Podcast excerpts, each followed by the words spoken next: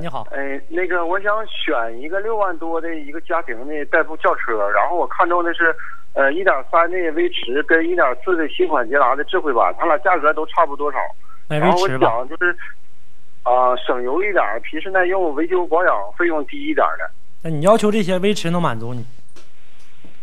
啊，然后那个我呃我这两款车我也都看了，嗯，新捷达的空间头部空间要稍微好一点，比嗯威驰的车里面要宽敞一点。对，这是肯定的。但是你要求省心呐，捷达不省心呐；要求省油，捷达不省油啊，跟它比。哦、它俩配置也都差不多少。配置差不多少的话，我就这么告诉你吧，捷达现在质量已经不是原来你认识那捷达了。现在捷达质量买回来可能两三个月有可能就出问题，哦、明白了吧？买回来之后的话，哦今天坏明天坏，那你嗯。要是能修的话，你就去买这个。嗯，你，这两款车我现在就是挺犹豫的，因为它俩价格也差不多少，没啥犹豫的。没啥犹豫的，就是啊直接就是威驰。因为从整个的这个配置上来看的话，威驰照捷达差远了，这是肯定的，不用你说我也知道。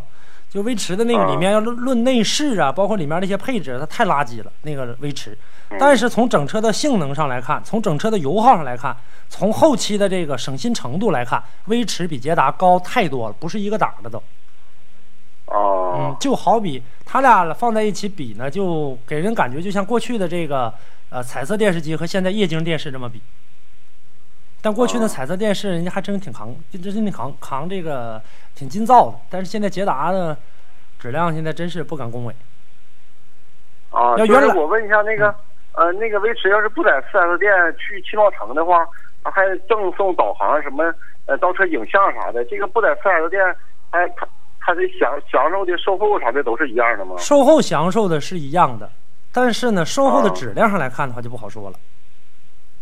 哦，那我要是在汽贸城买的话，那我就是可以回四四 S 店那个售后去做保养什么的吗？可以，问题是不大，但是我还是建议你，如果我是你的话，我不我不会贪这点小便宜，我还是会到这个哦四 S 店去买，因为第一点就是说整车的这个质量上来看的话，是都是一样的车，但是来车的这个途径，车是哪儿来的，这就不太好说了。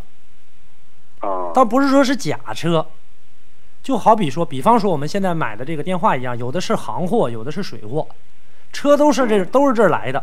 但是它从这个保修的这个质量上来看的话，还有车的这个本身的这个质量上来看的话，这就不太好说了。而且价格上来看的话呢，我觉得相差的不是特别多。啊，捷达要比威驰贵两千多块钱儿。那你就买捷达。你这一直是比较感兴趣这个捷达，我也听出来了。那你就买捷达。我呢是站在我的这个角度上去帮你考虑这个问题。但是你很喜欢捷达，你就买一个尝试一下。但是将来的话，呃，说如果比方说坏呀，或者说出现故障啊，这个问题过程当中，那你只能是自己后悔，我也没有办法帮你，因为它就是那样的一个产品。啊，嗯，这个价位当中，如果说八万多的话，嗯你可以看奔腾的，奔腾 B B 五零啊，B 三零啊，那你看那车更大，比捷达配置还高。那行，嗯谢谢。好嘞，不客气，再见了啊。